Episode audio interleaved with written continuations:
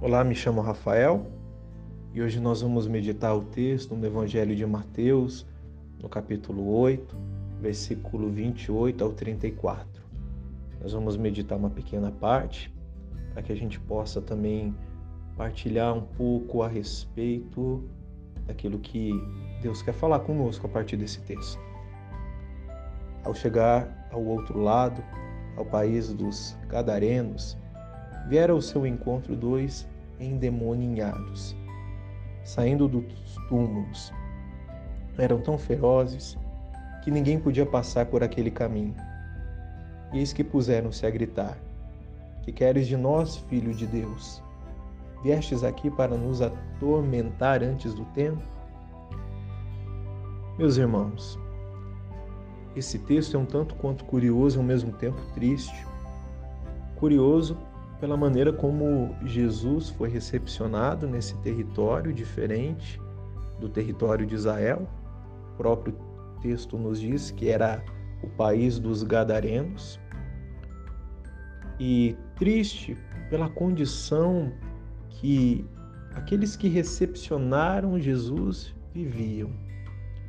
Nós vamos perceber que Jesus é recepcionado por dois homens que estavam numa condição muito opressora, ou seja, estavam endemoninhados, ninhados, um ninho de demônios sobre a vida desses dois homens, que viviam numa condição muito estranha. Saíram de um túmulo. Ora, o túmulo ele nos remete a um lugar de morte, a um lugar onde o fim está posto já não se tem mais nenhum tipo de esperança. É o fim, é o fim de um ciclo.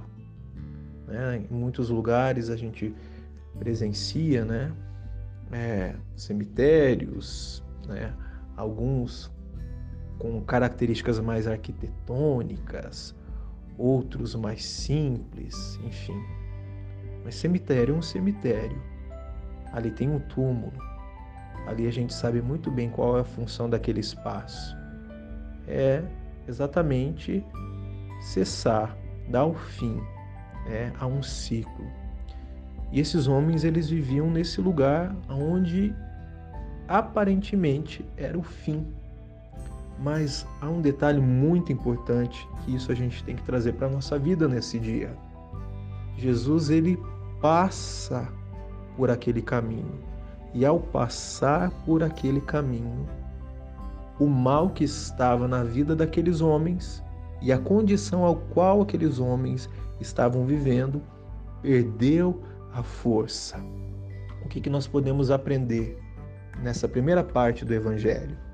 Que quando o mal é confrontado por Jesus, ele perde o seu poder. O mal que habita em nós, o mal que está fora de nós nas estruturas que a gente conhece, que a gente presencia, ele perde o seu poder quando Cristo, quando Jesus Cristo passa por um caminho. É exatamente a obra de salvação.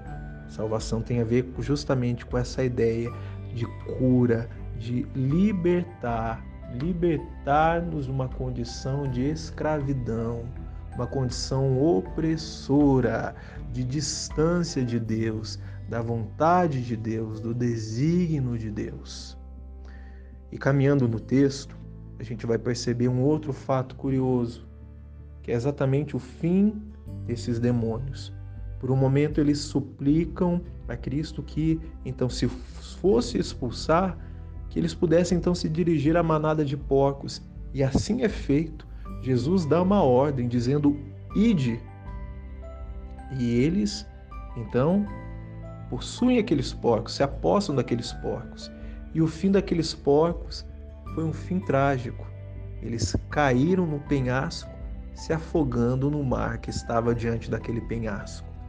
E novamente a gente pode entender aqui qual é a ação do mal na vida do homem é exatamente levá-lo até um buraco, levar até um fim. O que eles quiseram fazer na vida daqueles dois homens, eles não fizeram, porque Cristo passou por aquele caminho e deu uma nova direção. Que a gente possa levar isso para o nosso dia. Cristo passando pelo nosso caminho, ele nos dá uma nova direção. Que possamos então meditar mais nesse texto e rezar com ele e entender que quando o mal é confrontado por Jesus, ele perde o seu poder. Que assim seja. Shalom.